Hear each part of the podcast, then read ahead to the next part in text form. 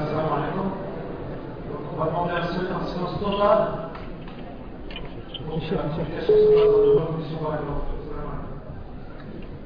نعم نعم السلام عليكم. وعليكم السلام. شيخنا نحن معكم من من باريس. حياك الله. الله يسلمكم. بسم الله الحمد لله والصلاة والسلام على رسول الله. وعلى آله وصحبه ومن والاه. أيها الإخوة معنا فضيلة الشيخ الدكتور الشيخ سعد بن ناصر الشتري حفظه الله عضو هيئة كبار العلماء بالمملكة العربية السعودية وعضو اللجنة الدائمة والبحوث العلمية فليتفضل مشكورا وجزاه الله خيرا موفقا. تفضل يا شيخ. السلام عليكم. أرحب بإخواني حياكم الله. الله يسلمكم يا شيخ. تفضل بسم الله. الحمد لله رب العالمين والصلاة والسلام على أشرف الأنبياء والمرسلين. أما بعد فأسأل الله عز وجل أن يوفقكم لما يحب ويرضى. وأشهد الله عز وجل على محبتكم وأذكركم بشيء أذكر به نفسي أولا وهو أن يحرص الإنسان على أداء الحقوق الواجبة عليه فلا يفرط في شيء من الواجبات. ومن أعظم الحقوق حق الله تعالى وحق الله يكون بعبادته سبحانه وحده. فلا تصرف شيء من العبادات لغير الله. فإذا صليت فصلاتك لله وحده. وإذا دعوت فلا تدعو أحدا سوى الله. وإذا نذرت فلا تجعل نذرك إلا لله جل وعلا. كما قال سبحانه قل إن صلاتي ونسكي ومحياي ومماتي لله رب العالمين لا شريك له. وبذلك أمرت وأنا أول المسلمين. وكما قال جل وعلا وأن المساجد لله فلا تدعوا مع الله أحدا. ومن حق الله أن نعترف له سبحانه بنعمه التي أسداها إلينا في أنفسنا في أموالنا في ملابسنا في مراكبنا. وإن تعدوا نعمة الله لا تحصوها. ومن حق الله جل وعلا أن نقدم مراد الله وأن نقدم أوامر الله على ما تهواه نفوسنا. كما قال جل وعلا وما كان لمؤمن ولا مؤمنة إذا قضى الله ورسوله أمرا أن يكون لهم الخيرة من أمرهم. ومن يعص الله ورسوله فقد ضل ضلالا مبينا. وتحصل طاعة الله باتباع كتابه القرآن العظيم الذي في قراءته أجر وفي تدبر معانيه أجر وفي العمل به أجر وفي احترامه وتقديره أجر. ومن الحقوق الواجبة علينا حق النبي صلى الله عليه وسلم بأن نقر له بأنه مرسول من الله رسول وأنه أفضل البشر وأنه سيد ولد آدم. ونحبه صلى الله عليه وسلم محبة أكثر من محبتنا لأنفسنا وأهلينا ووالدينا وأولادنا. ومن حقه علينا أن لا نعبد الله جل وعلا إلا بعبادة جاء بها هذا النبي الكريم صلى الله عليه وسلم. ومن الحقوق الواجبة علينا حق الوالدين بأن نحسن إليهما وأن نبرهما وأن نقوم بشؤونهما. كما قال تعالى وقضى ربك ألا تعبدوا إلا إياه وبالوالدين إحسانا. إما يبلغن عندك الكبر أحدهما أو كلاهما فلا تقل لهما أف ولا تنهرهما. وقل لهما قولا كريما. واخفض لهما جناح الذل من الرحمة. وقل رب ومن الحقوق الواجبة على المرأة المسلمة حق الزوج. بأن تقوم بطاعته وأن تقوم بشؤونه ولا تخرج من بيته إلا بإذنه. كما قال جل وعلا الرجال قوامون على النساء بما فضل الله بعضهم على بعض وبما أنفقوا من أموالهم. فالصالحات قانتات حافظات للغيب بما حفظ الله واللاتي تخافون نشوزهن فعظوهن واهجروهن الآية. ومن الحقوق الواجبة على المسلم حق القرابة وصلة الرحم. كما قال جل وعلا إن الله يأمر بالعدل والإحسان وإيتاء ذي القربى. ومن الحقوق الواجبة حق علماء الشريعة بأن نحبهم ونقدرهم ونعرف لهم مكانتهم وأن نسمع لهم وأن نتقرب إلى الله سؤالهم والعمل بفتاواهم كما قال تعالى فاسألوا أهل الذكر إن كنتم لا تعلمون. قال تعالى يرفع الله الذين آمنوا منكم والذين أوتوا العلم درجات. ومن أفضل درجات العلماء صحابة النبي صلى الله عليه وسلم الذين نقلوا لنا هذه الشريعة. قال تعالى والسابقون الأولون من المهاجرين والأنصار والذين اتبعوهم بإحسان رضي الله عنهم ورضوا عنه وأعد لهم جنات تجري, تحت تجري من تحتها الأنهار. ومن الحقوق الواجبة علينا حقوق الجار. جاء في قوله جل وعلا واعبدوا الله ولا تشركوا به شيئا وبالوالدين إحسانا وبذي القربى واليتامى والمساكين والجار ذي القربى والجار الجنب والصاحب بالجنب. ويقول النبي صلى الله عليه وسلم ما زال جبريل يوصيني بالجار حتى ظننت أنه سيورثه. ومن الحقوق الواجبة حقوق العهد. ومن أمثلة ذلك العهد الذي عقدتموه على أنفسكم عندما دخلتم هذه البلاد بأن تعملوا بأنظمتها. فلا يجوز لأحد منكم مخالفة شيء من هذه الأنظمة. أو استحلال مال لا يتيح له النظام مثل ذلك المال. فإن الله تعالى قال وأوفوا بالعهد إن العهد كان مسؤولا.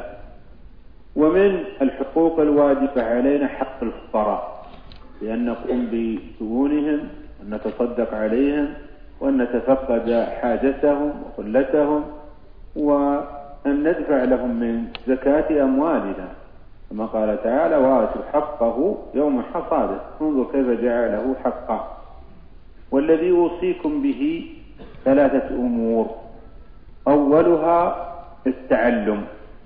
فتقربوا إلى الله بتعلم علوم الشريعة. كما قال النبي صلى الله عليه وسلم إن الملائكة لتضع أجنحتها لطالب العلم رضا بما يصنع. ومن ثم تعملون بهذا العلم الذي تعلمتموه. والأمر الثاني الذي يوصيكم به الدعوة إلى الله. سواء دعوتم إلى الله بأفعالكم من خلال التخلق الأخلاق الحسنة التمسك بدين الإسلام أو من خلال أقوالكم.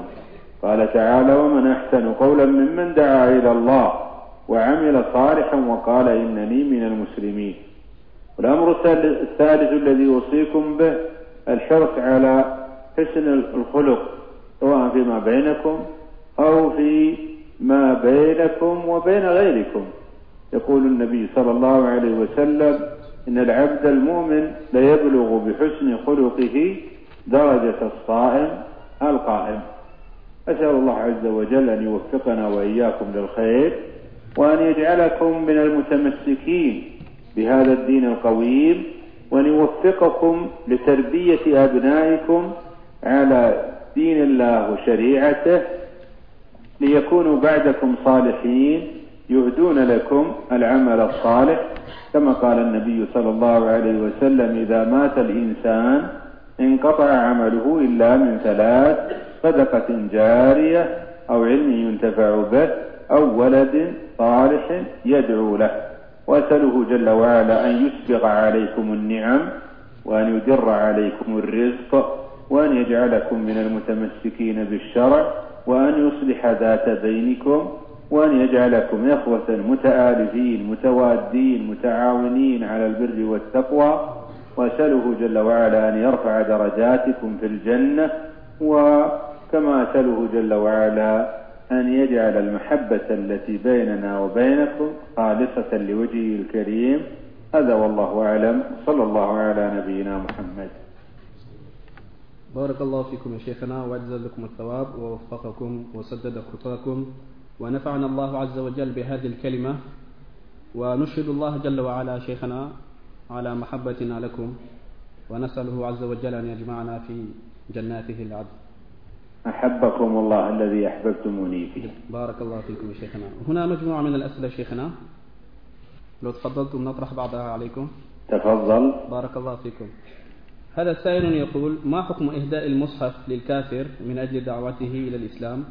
علما بأن معانيه مترجمة إلى لغة أعجمية. جاء في الحديث أن النبي صلى الله عليه وسلم نهى أن يسافر بالقرآن لأرض العدو لئلا يصاب منه. هذا الحديث رواه أبو داود بإسناد لا بأس به. فالعلة التي من أجلها منع من ذلك هو الخشية من أن يتسلط الكافر على هذا المصحف فيغير ما فيه. ومن فضل الله عز وجل أن المصاحف قد حفظت وأن طبعاتها, طبعاتها قد تعددت ومن ثم فما يعمله مثل هؤلاء إذا عملوا شيئا فإنه لا يؤثر على المصحف. ولكن إذا غلب على الظن أن الكافر سيقوم بعمل غير مناسب في المصحف امتهانا له أو احتقارا أو استعمالا في غير موضع له حينئذ لا يهدى لذلك الكافر المصحف. وبودي أن توضع مع ترجمة معاني القرآن لوحدها بدون أن يكون معها آيات قرآنية وأن تسلم لهذا الكافر ولكن ينبغي أيضا أن يخبر بأن هذا الجهد فيه جهد بشري وأن الترجمة قد يحصل فيها خلل لأن جهد البشر لا بد أن يحصل فيه نوع نقص مهما حرص صاحبه على تكميله. فالمقصود أن إهداء ترجمة معاني القرآن لغير المسلمين هذا قربة وعمل صالح يقدر الإنسان عليه ولذلك أوصيكم بذلك وأرغبكم فيه. وقد ثبت أن النبي صلى الله عليه وسلم لما أرسل إلى ملوك أهل الزمان أرسل في رسائل كتب في رسائله آيات من القرآن. أحسن الله إليكم شيخنا وبارك فيكم. هذا يسأل يسأل عن حكم مسح الوجه باليدين بعد الدعاء. مسح الوجه بعد الدعاء ورد فيه ثلاثة أحاديث. قال بعض أهل العلم بأنه يقوي بعضها بعضا والأظهر أن هذه الأحاديث لا تحصل بها تقوية لأن أحدها ضعيف والآخران ضعيفان جدا ومن ثم لا تحصل بها تقوية. ولذلك فالذي يظهر لي عدم مشروعية مسح اليدين مسح الوجه باليدين بعد الدعاء. ولكن لا ينكر على المخالف لأن المسألة اجتهادية وليس فيها أدلة قاطعة. أحسن الله إليكم شيخنا وبارك فيكم. هذا أو هذه أخت تسأل هل تجوز قراءة القرآن للحائض؟ جمهور أهل العلم على أن الحائض لا تقرأ القرآن. واستدلوا على ذلك بما ورد في الصحيح من حديث عائشة قالت كان النبي صلى الله عليه وسلم يضع رأسه في حجري ثم يقرأ القرآن. قالوا فدل وأنا حائض. قالوا فدل هذا على أن الحيض ينافي آه، قراءة القرآن بدلالة هذا الحديث. وورد عن الإمام مالك أو قال الإمام مالك بجواز قراءة الحائض للقرآن بدون أن تمس المصحف. ويظهر لي رجحان القول الأول ولكن بإمكان الحائض أن تسمع القرآن سواء من خلال الإذاعات أو التسجيلات ولا حرج عليها في سماع القرآن. ولو تفكرت في معاني الآيات القرآنية في قلبها بدون أن تنطق بلسانها جاز لها ذلك ولا حرج عليها فيه. أحسن الله إليكم شيخنا وبارك فيكم. هذا يسأل يقول كيف يكون كيف يمتثل المسلم قول الله جل وعلا فاسألوا أهل الذكر إن كنتم لا تعلمون. السؤال أهل العلم يكون بمراجعتهم وبيان الأحوال التي ترد على الإنسان. إذا عرضت عليك مسألة فقبل أن تقدم عليها تسأل علماء الشرع عن حكم هذه المسألة. واشترط الله جل وعلا في المسؤول أن يكون عالما. ومن هنا فلا يصح للإنسان إلا أن يسأل إلا من عرفه بعلم سواء سأله مباشرة أو بهاتف أو برسالة أو برسالة جوال أو من خلال الإذاعات أو القنوات التلفزيونية أو غير ذلك من وسائل الاتصال. وكل ذلك يحصل به سؤال علماء الشريعة. أحسن الله إليكم شيخنا. هذا سائل يسأل عن الفرق بين الإرادة الكونية والإرادة الشرعية.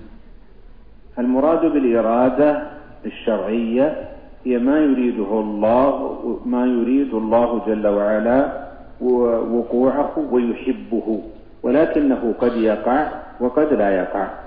مثل قوله تعالى يريد الله بكم اليسر ولا يريد بكم العسر. ومثل قوله تعالى يريد الله أن يتوب عليكم وهنا التوبة محبوبة إلى الله لكن بعض العباد يقدم عليها ويفعلها توفيقا من الله وبعض العباد لا يفعلها. أما الإرادة الكونية فهي ما أراد الله وقوعه فلا بد أن يقع. ومنه قوله تعالى إنما أمره إذا أراد شيئا أن يقول له كن فيكون. فنفرق بين الإرادتين. أحسن, علي أحسن الله إليكم وبارك فيكم. شيخنا هذا رجل آه، مبتلى بسلس البول عافانا الله إياكم يسأل عن نصيحتكم. نصيحتنا له أن يتحفظ وأن يتوضأ في أول وقت كل صلاة ويجزئه ذلك. نسأل الله له الشفاء. آمين. جزاكم الله خير شيخنا هذا يسأل عن عن الطريقة الصحيحة في تربية الأول في تربية الأولاد. أمر الله عز وجل الآباء بالحرص على أبنائهم. قال جل وعلا يا أيها الذين آمنوا قوا أنفسكم وأهليكم نارا وقودها الناس والحجارة. ومن أولى ما يأمر الأب أبناءه به ويتفقدهم فيه في الصلاة فيرغبهم في الصلاة ويحثهم عليها ويبين لهم الثمرات العظيمة التي تحصل بها وقال تعالى وأمر أهلك بالصلاة واصطبر عليها. لا نسألك رزقا نحن نرزقك والعاقبة للتقوى. وكذلك من الواجب على الآباء أن يعلموا أبنائهم ما يتعلق بهم من الأعمال الشرعية. يعلموهم آداب الأكل آداب الشرب يعلموهم حسن الخلق يدربونهم على حسن التعامل مع الآخرين كما ورد في الحديث أن النبي صلى الله عليه وسلم قال للغلام يا غلام سم الله وكل بيمينك وكل مما يليك. ويحرص الإنسان على الرفق في ذلك وأن يعلم الابن بأسلوب مقنع خصوصا في مثل بلدانكم التي قد لا يتمكن الإنسان من السيطرة حتى على ابنه ومن ثم يأمره برفق ويبين له الثمرات العظيمة التي تحصل بالطاعة وبالتزام الأدب الإسلامي وبالحرص على الصلاة. جزاكم الله خيرا. شيخنا هذا يسأل عن حكم إعطاء الأموال الربوية آه، في بناء في بناء المساجد. أولا نشير على أهل الإسلام وننصحهم بألا يضعوا أموالهم في الحسابات الربوية لأن الربا شنيع وإثمه عظيم. وقد قال تعالى يا أيها الذين آمنوا اتقوا الله وذروا ما بقي من الربا إن كنتم مؤمنين فإن لم تفعلوا فأذنوا بحرب من الله ورسوله. ومن هنا يحرص المسلم على تجنب هذه الجريمة جريمة الربا. التي نشاهد آثارها السيئة في واقع الخلق. كما قال تعالى يمحق الله الربا. ومن هنا فالواجب الحذر من هذا الفعل الذي له آثار سيئة في الدنيا والآخرة. ومن هنا فالمرء يجتنب وضع المال في الحسابات الربوية. لكن لو قدر أن الإنسان قد خالف وعصى ثم جاءه مال فماذا يفعل به؟ هذا بعض أهل العلم قال يصرفه في آه، سبل الخير وخصوصا في المضطرين من أمثال المرضى الذين لا يتمكنون من دفع نفقات علاجهم. هذا عندي من أحسن المصارف. وأما بالنسبة لو صرفت في المسجد فإن شاء الله لا حرج فيه. جزاكم الله خيرا. شيخنا هذا يسأل عن حكم السترة وتحية المسجد. أما بالنسبة للسترة فالأظهر أنها تحبة استحبابا متأكدا بأن يضع المصلي بين يديه ما يجعل ما يفوق مقدار الذراع. وقد ورد أن النبي صلى الله عليه وسلم أمر بها لكن ورد في الحديث الآخر حديث ابن عباس في السنن أن النبي صلى الله عليه وسلم أمر أن النبي صلى الله عليه وسلم صلى ولم يكن بين يديه سترة. ومن هنا صرفنا الأمر من الوجوب إلى الاستحباب المتأكد. وأما بالنسبة لتحية المسجد فهي عمل صالح يحصل به الأجر والثواب. وقد جاء في الحديث في الصحيحين أن النبي صلى الله عليه وسلم قال إذا دخل أحدكم المسجد فلا يجلس حتى يصلي ركعتين.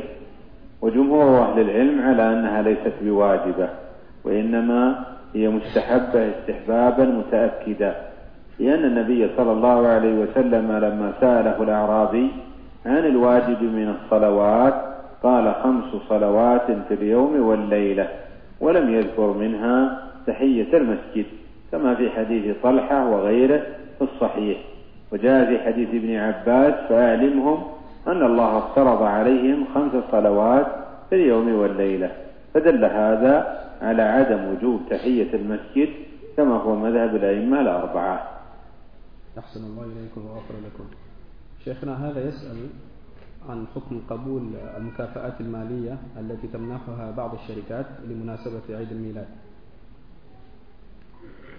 مثل هذه المسألة تحتاج إلى اجتهاد ونظر وأنا آه، لم تمر علي سابقا ولذلك فإنني لا أعلم جواب هذه المسألة وتحتاجني إلى مراجعة وتقليب نظر في الأدلة الشرعية. بارك الله فيكم وزادكم علما. شيخنا هذا يسأل عن حكم تناول حبوب منع الحمل. نعم هذه على نوعين. النوع الأول أن تكون ضارة حينئذ لا يجوز أو تكون بدون مصلحة شرعية فمثل ذلك أيضا لا يحق للإنسان فيه على وفق الفتاوى التي ظهرت. أما إذا كان التناول ليس فيه ضرر ولا يقطع النسل ولا يقصد به الإنسان إيقاف النسل بالكلية وإنما يريد تنظيمه ونحو ذلك فأكثر أهل العلم في من علماء عصرنا على جوازه ولكنهم يشترطون إذن الزوج. أحسن الله إليكم. هذا سائل يقول ما هو القدر الواجب تعلمه من الدين للمرأة؟ القدر الواجب أن تعرف المرأة الواجب عليها من الأعمال.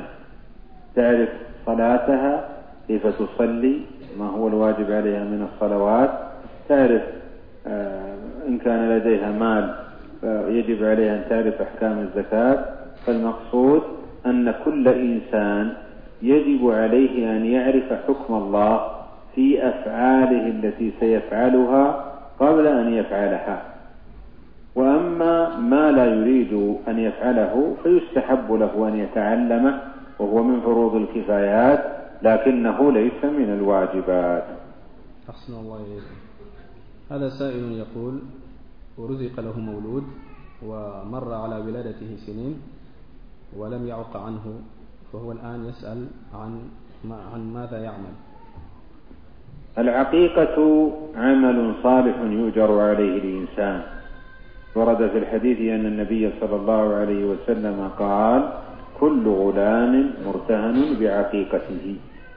ولكنها ليست من الواجبات لأن النبي صلى الله عليه وسلم لم يمر بها أمرا جازما وإنما هي من المستحبات.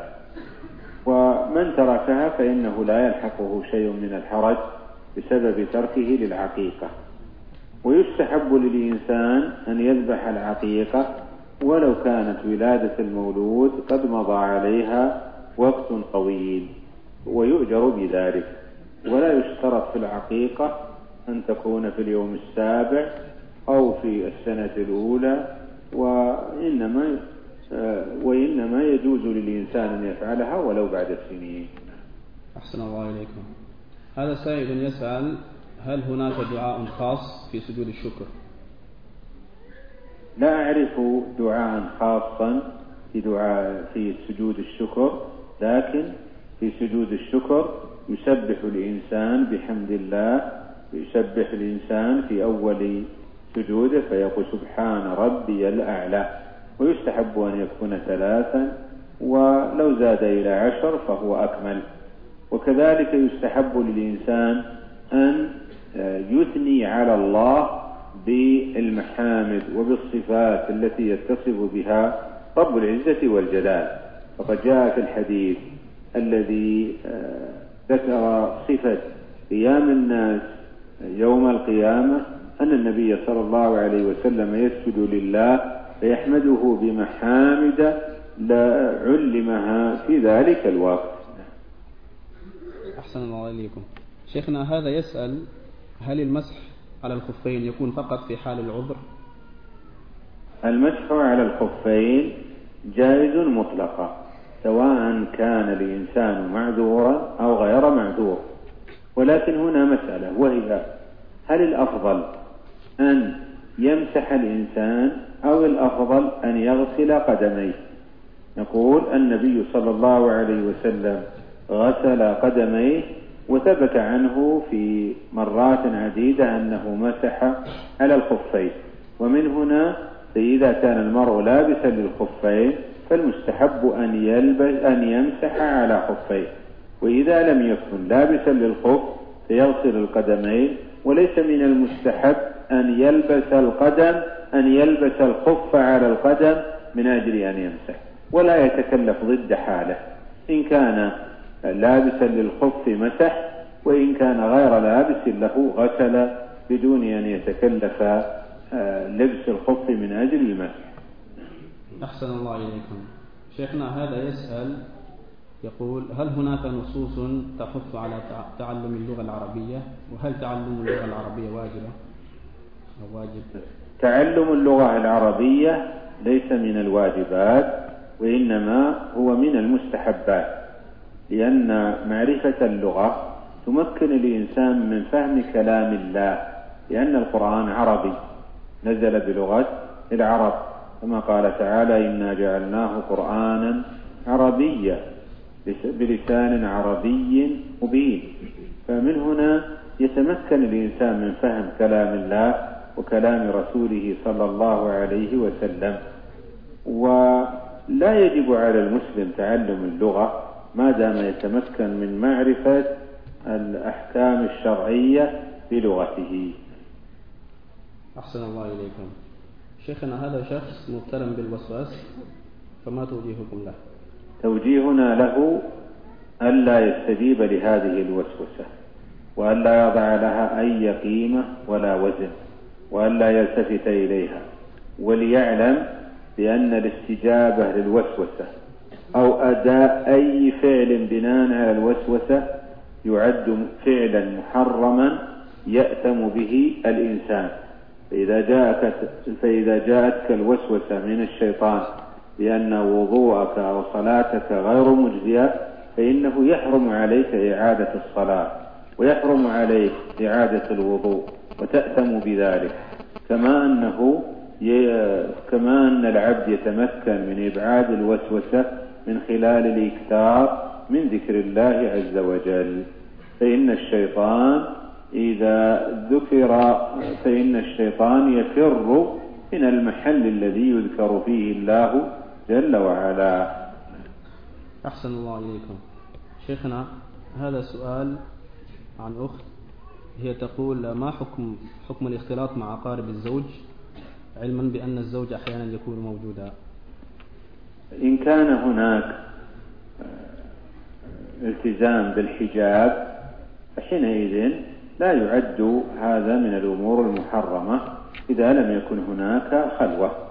وأما إذا لم يكن هناك التزام بالحجاب فحينئذ لا يجوز للمرأة أن تحضر في مثل هذه المحال التي تختلط فيها بأقارب زوجها.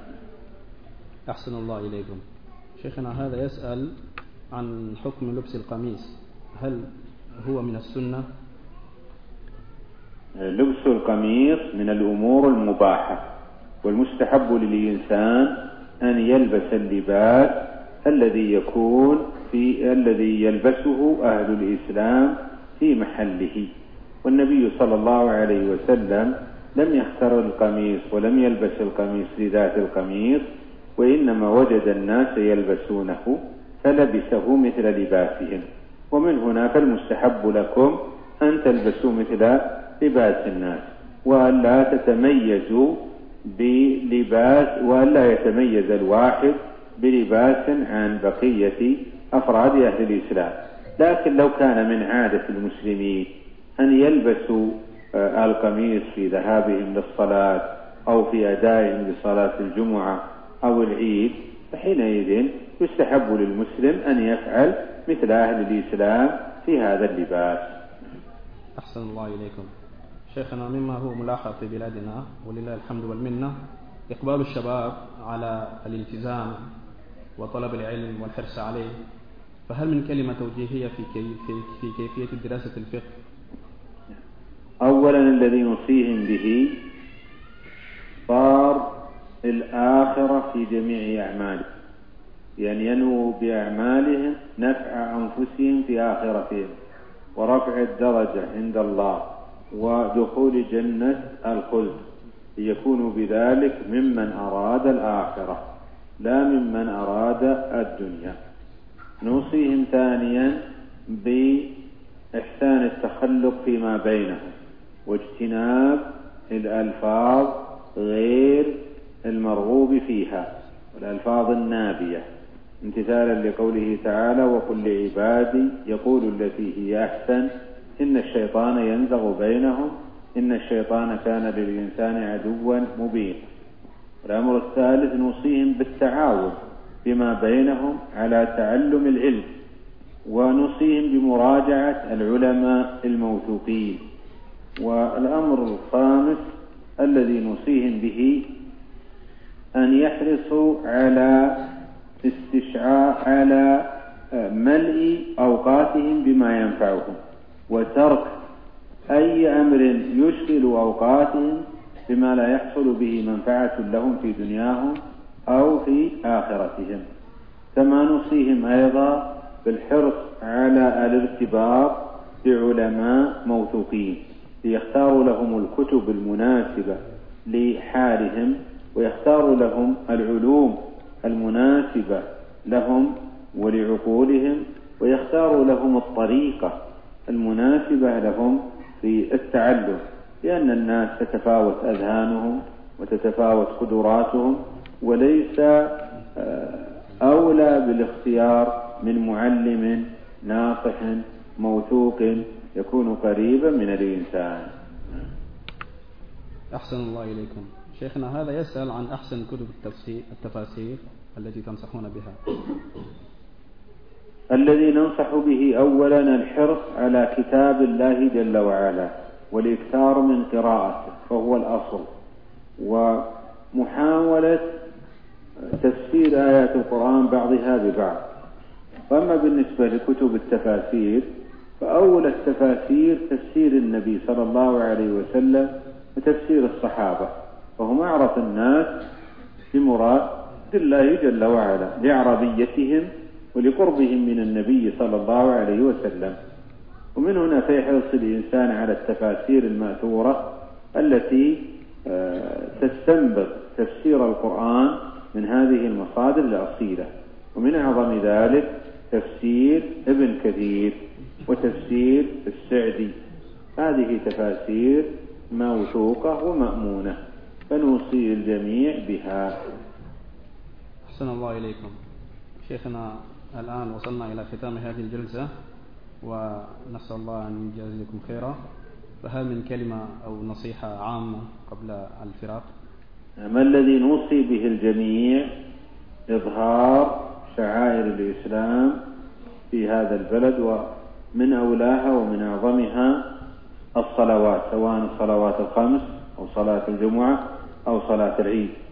إبرازها والاهتمام بها هذا من أعظم ما يحصل به إظهار هذا الدين والذي نوصي به الجميع الحرص على أداء الشعائر الإسلامية وعدم الانمياء في هذه المجتمعات التي أنتم فيها والحرص على آه، الأبناء بحيث لا بحيث يكونون محصنين من استمداد الأخلاق غير الإسلامية.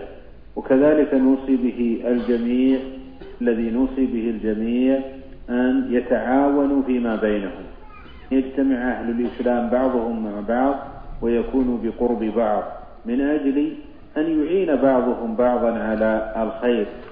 أسأل الله عز وجل أن يوفقنا وإياكم لخيري الدنيا والآخرة وأن يجعلنا وإياكم من الموفقين وأن يكفينا شر أنفسنا وشر كل ذي شر كما نسأله سبحانه أن يصلح أحوال الأمة وأن يردهم إلى دينه ردا جميلا.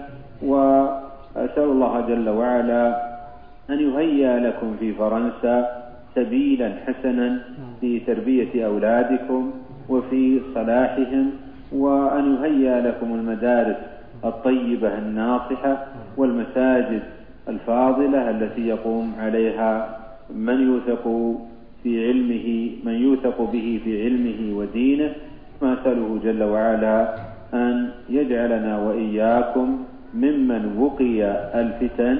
هذا أوشد الله عز وجل على محبتكم. والله أعلم. وصلى الله على نبينا محمد. ونتقدم للأخوان في المسجد بالشكر والثناء. وندعو الله أن يوفقهم على تنظيم هذه اللقاءات التي تجمع أهل الإسلام ليستشعروا المودة الإيمانية فيما بينهم من جهة وليتعلموا دينهم من جهة أخرى وليكون ذلك سبيلا من سبل إعزاز هذا الدين وإظهاره إلى الناس. هذا والله أعلم. صلى الله على نبينا محمد. جزاكم الله خيرا وبارك فيكم وأحسن إليكم وأجزاكم مثوبة نسأل الله عز وجل أن يجعل هذا هذا الوقت الذي خصصتموه لنا في ميزان حسناتكم وأن يجمعنا في فسيح جناته. ونحن نشهد الله كذلك عز وجل على حبنا لكم وأن يوفقكم لكل خير. وبارك فيكم شيخنا. في أمان الله مع السلامة يا الأخوان. السلام عليكم. وعليكم السلام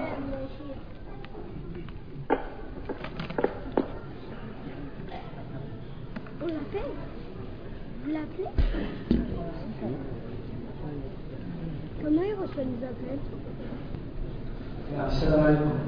On rappellera, Inch'Allah que la traduction de l'intervention du Chir sera demain, Inch'Allah comme c'est indiqué sur, sur le programme, à 17h30, Inch'Allah Donc la traduction du cours du Chir ainsi que des questions et réponses seront demain, Inch'Allah Assalamu alaikum.